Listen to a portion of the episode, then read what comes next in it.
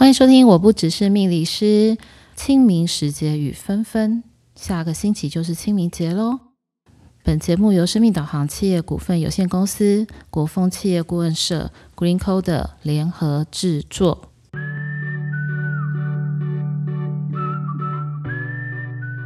欢迎收听，我不只是命理师。各位听众朋友们，晚安，我是 Lilian。那今天是三月份，三月底喽，下个星期就会有连假。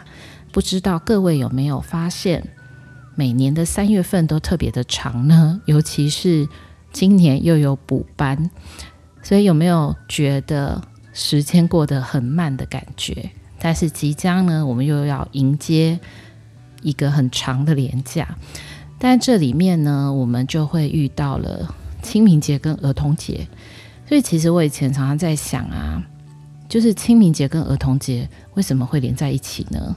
我不晓得各位听众朋友们有没有想过这个问题。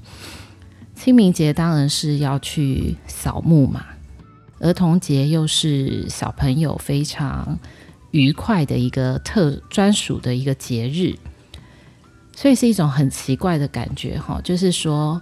我们去扫墓，好像在缅怀先人、缅怀祖先。但是呢，对于小朋友来讲，又是一个很欢乐的节日。所以这两个节日呢，感觉好像有冲突，但是实际上又有一些很奇妙的连结，感觉很像就是一个死亡跟重生的一个开始。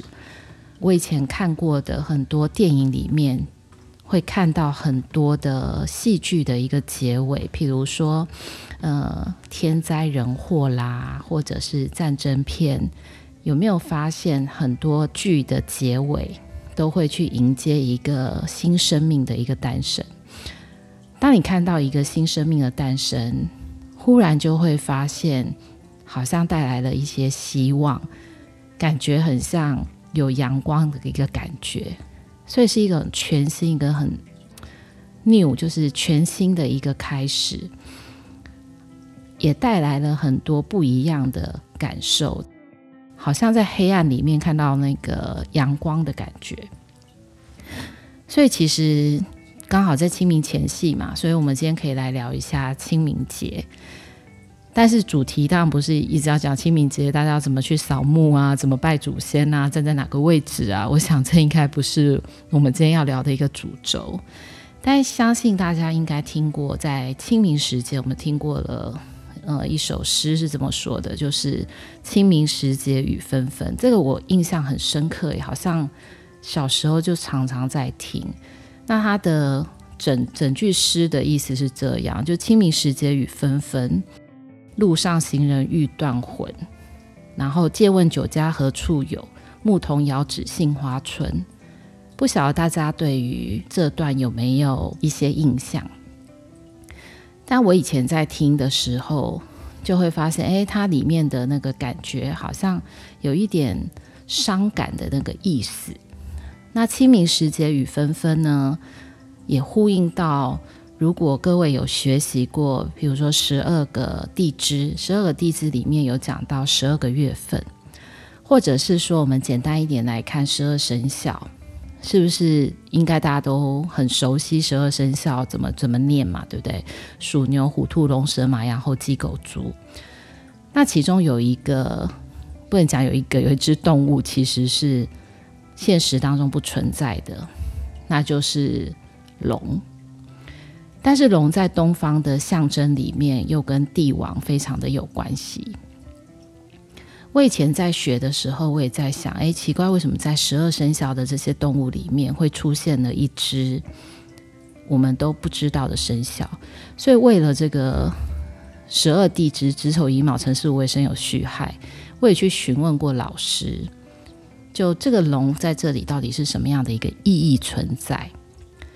那其实我得到了四个字的回答，叫“逢龙则变”。所以大家应该都会发现，我们在看十二生肖，但是如果它呼应到月份，其实它就是三月份。三月份也刚刚好是清明的这个时间点。那也许有一些听众朋友们会觉得，我知道，因为龙就是管那个降雨。所以呢，三月份呢就是梅雨季节，或是我们就不知道什么时候会下雨。但我觉得这句话的清明时节雨纷纷，这个纷纷其实很符合春雨的意境。这种感觉是什么呢？狂风暴雨是不会纷纷的，它就是刮风下雨，你根本没有办法感觉到这种细雨绵绵，然后接续的这种感受。所以它一定雨不会很大，但是呢，它又绵延不绝的这种感觉。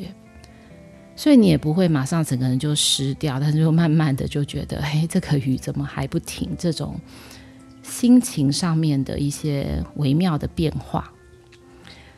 所以当我们读到这首诗的时候，因为里面有一句叫“路上行人欲断魂”嘛，那其实那是一个很很妙的一个心态，就是我有时候会在脑中有一个画面，在赶路的时候。然后飘起雨，这可能是一个古代的一个画面，那也许是一个书生，也许是一个离乡的游子，他在赶路回家的时候，或在他的路程上面遇到了清明时节雨纷纷的这个状态。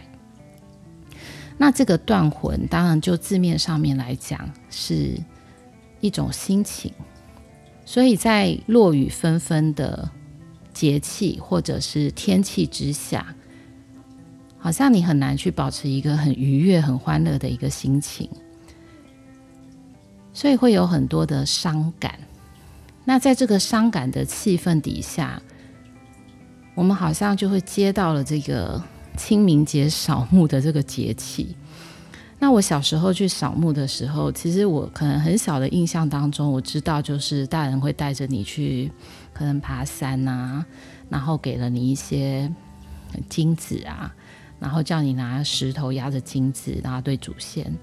说实在话，可能有一些人对于里面那个祖先是谁，其实你是不知道的，对不对？那我自己印象很深刻是有几个点我，我觉得是很深刻，就是当大人告诉我说：“哎，这个祖先呢，其实是我们这个家族的哪一代？”那当然可能你是没见过的，也可能你是有照片。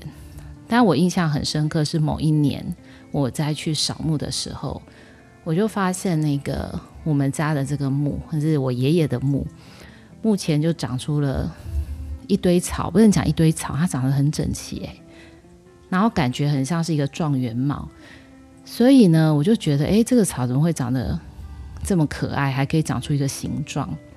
那大人们就会告诉我说，这是状元帽，所以呢，我哥哥要考试，他就会。中状元，这个是我对清明节很深刻的一个记忆。然后好巧，就那一年，因为清明节都在三四月的时候，那一年刚好我哥哥考试，还真的就中了状元，所以我心中是极度之期待。因为可能隔年就换我考试了，所以我带着这种呃期待的心情，在隔年的时候扫墓，我就很期待在爷爷的墓前面可以看到我的状元草，因为。感觉长出了那些草，应该我就会考得很好，这样。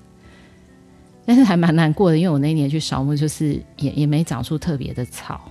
然后呢，当大人了，我父亲就告诉我说：“那没关系，那我帮你种。”好，那我相信大家听到这里就会觉得，啊，自己种好像就没有很厉害。我当时也是这么想的。不过事后真的觉得。好神奇哦，好像那个跟爷爷啊，或是跟祖先有一些心电感应哦。因为我那一年就真的没有考好。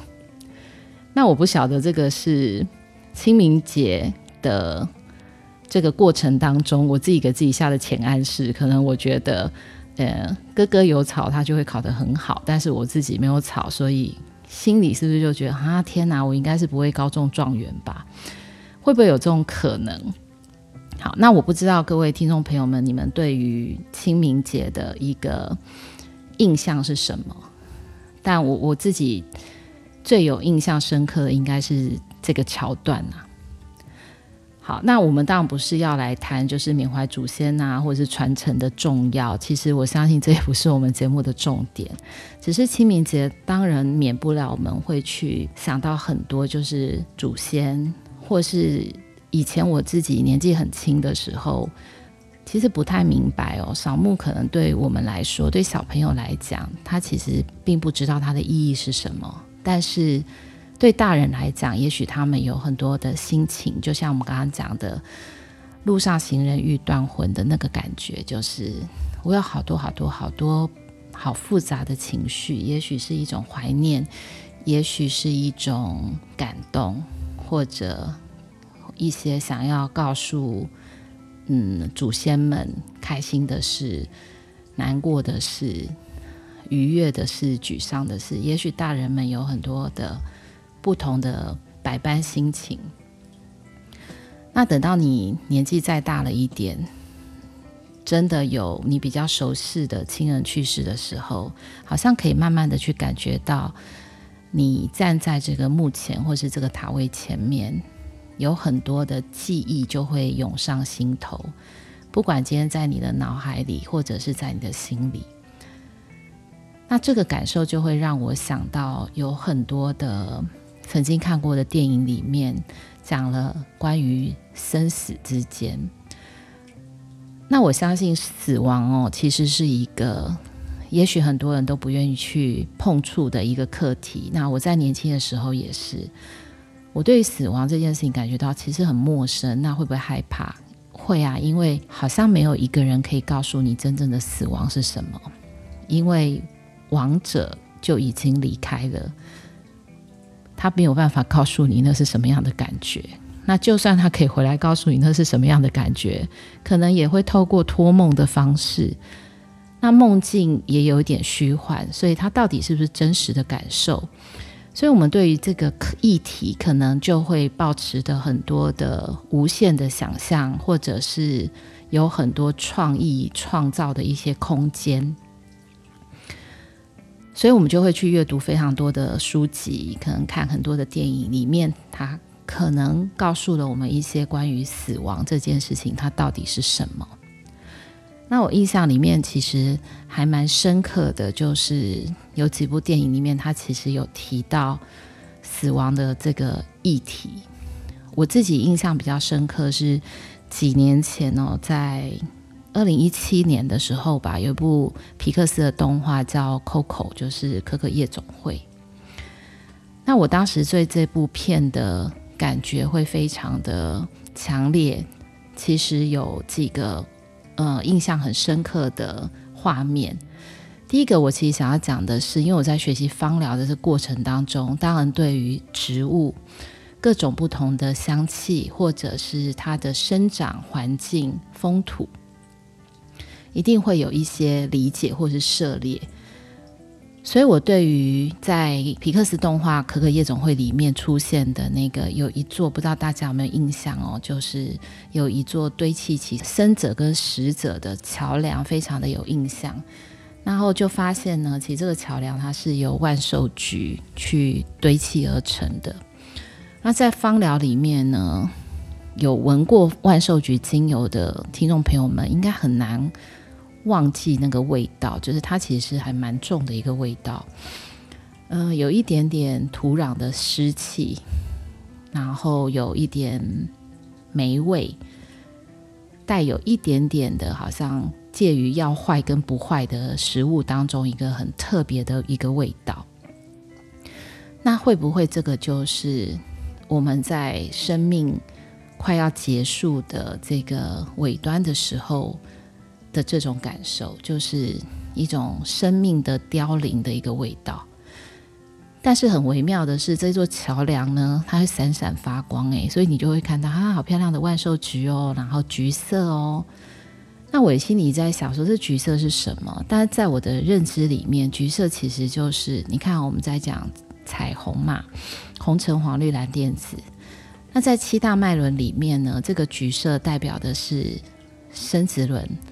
生殖轮其实讲的其实就是爱与被爱，所以在可可夜总会里面，我认为那个生与死之间的那个桥梁，其实里面有一句话，我至今印象依然非常的深刻，就是很多时候我们都会以为爱的反义词就是它的相反，其实就是不爱。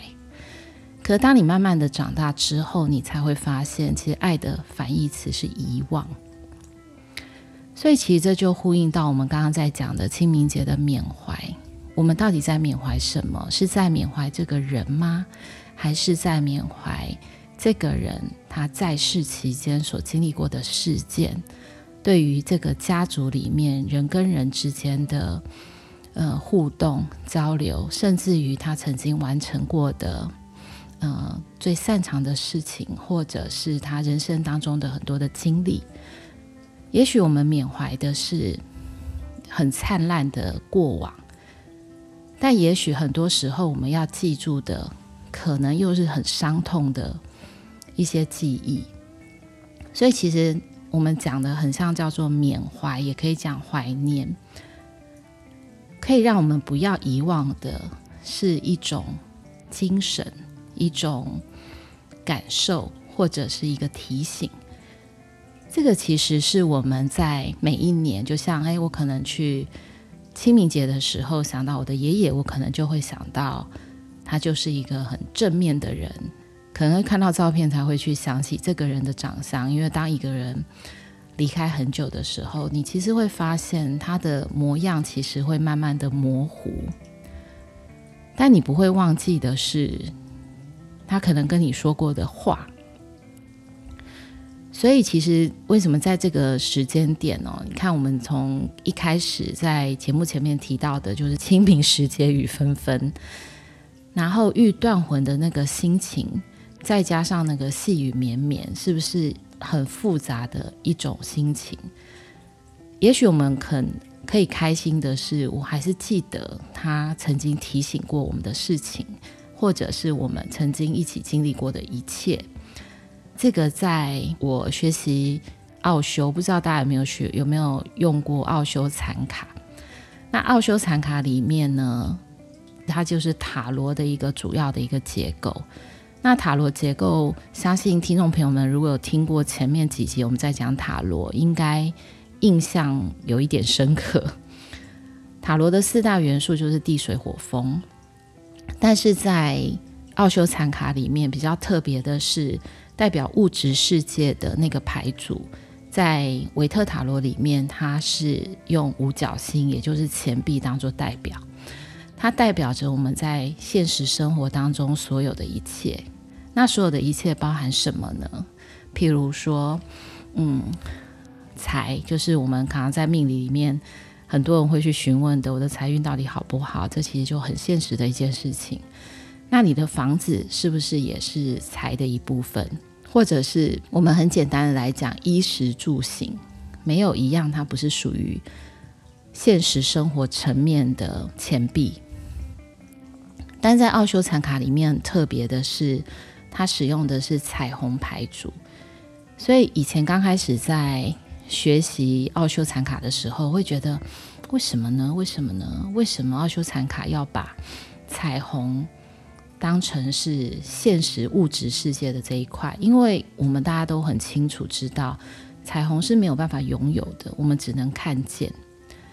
那彩虹的发生的时间点其实又非常的特别，它必须要具足几个元素，它才能够发生。也就是说呢，你想要看到彩虹，它一定有两个很重要的元素，一个叫做雨水，那另外一个就是阳光。但阳光跟雨水。其实，在西方的这些命理结构里面，它其实就是水火呼应到东方，它就是太阳跟月亮。所以，其实它是一个太极的概念。也就是说呢，我们在物质世界里面所有的这一切，你会经历到的，会有黑暗，也会有光明，会有情感的交流，也会有行动力的一个展现。在这些元素都具足了之后，你会产生，你会看见的是很美的天边的彩虹。但你靠得越近，其实你就看得越模糊。所以好像就在奥修禅卡里面，它告诉我们的其实是物质世界的所有的一切，你在世的时候你都能够拥有，你都可以使用。可当你离开了这个人世间，其实你带不走所有的这些东西，包含名利，包含你的权利，在物质世界里面，你所在意的所有的一切，它都不会存在。但你做的事情，或者是说你留给你的子孙、你的朋友、你爱的人的精神、你的形象、你的行为，也许它就会长存在这些人的心里。所以，其实我觉得，除了我们刚刚讲的，就是爱的反义词其实是遗忘。所以，其实我们在这部动画片里面去讲到这个生与死的含义里面，当然，他还有一句话讲说：“There is more time than life”，就是死亡是另一种开始。那的确，我们再去看生命的这个诞生。它是不是一另外一个开始？说实在的，我们不知道。但是呢，在我的工作里面，有没有会去做到很多，包含催眠里面，我们会做到前世今生啊？那我不能够说他是不是真的有前世，因为我们都无法印证。可是里面又有很多很神奇的一些事情，就是说，到底是因还是果？其实我们没有办法去真的这么明确的理解。但对于我们的某些无法解答的答案，会不会是另外一种灵魂的救赎？其实这也是很有可能的。所以我觉得生死之间它非常的有趣，这也是我们刚刚提到，好像就是奥修禅卡里面的彩虹是一样的，就是它可能会有呃水元素，水元素代表的就是无私的付出、沟通、交流跟爱。那火元素就是。热情、希望、行动力，那也就是当我们今天看见太阳，没有多久我们就会看见月亮。这两个东西其实是共生体，所以当我们对于生命的诞生充满了喜悦，或者是充满了这个愉悦的这种人生的开始，也有人会说。当你从出生开始，你每一天都更接近死亡。但是听完这句话，你会不会觉得说，嗯，这样听起来感觉好像我们一直在等待死亡的到来？其实好像也蛮有道理的。但如果我们在这样子的一个过程当中，诶，其实还有另外一部电影哦，就是那个一路王道挂，是两个老人家演的一部片，就是他在死亡之前有没有什么愿望想要去实现？所以，其实我们就会发现呢、当我们不在意死亡的这个时期限的时候，我们都会以为我们有很多无穷的时间可以去做很多的事情。可是，当今天忽然间你得了重病或者出了意外，你会发现你的生命只剩下很短暂的时候的时，这时候你就会把你人生想要做的事情会出现一个 list，就是你以前觉得很重要的事情，也许现在觉得不重要。那当你越接近死亡的时候，你心里的最真实的感受，它就会真实的浮现。我觉得在清明时节，它也许是一个自我沉淀的一个很好的一个时机点。那或者是说，也许趁着清明这个机会，呃，不论你今天是扫墓啊，或者是去去登高望远啊，我认为都是一种。期待未来的感觉，就是第一个有传承的一个能量。那第二个有，当我们看见死亡的时候，我们可能会珍惜我们存在的一个现在，或者是说，当然今天你觉得一个很重要的人他离开了你，但是这个人他教会你的事情，是不是永远会存在你的心里？我们又回到刚刚的可可夜总会里面，就我在学芳疗的时候，我其实就很有感触，就是很万寿菊啊。当然，可能听众朋友们如果身边有万寿菊，可以拿来闻一闻，或者是说，如果有机会你看到这一支精油的时候，你也可以真的去感受一下这个味道。这个味道呢，很难忘诶。但是是哪一种难忘？我觉得是百感交集的难忘。你会很喜欢它吗？不会。可是你又觉得它是一个顺理成章的存在。然后呢，跟这个土地的连接其实是很深的。那当然，我们提到死亡的时候，其实想要去跟大家分享的东西，其实不是呃，我们一定要。从现在开始，然后很战战兢兢的去面对死亡这件事，当然不是。可是可能更希望的就是，当我们可以知道人的生命是有限的时候，就像我们前几集里面有一期也是提到时间嘛，就是时间的棉花糖。当我们人生是有限的时候，我们如何能够真正的去创造出我们在奥修禅卡刚刚提到的，你有多少的彩虹在你的有限的生命当中，你可以看得到？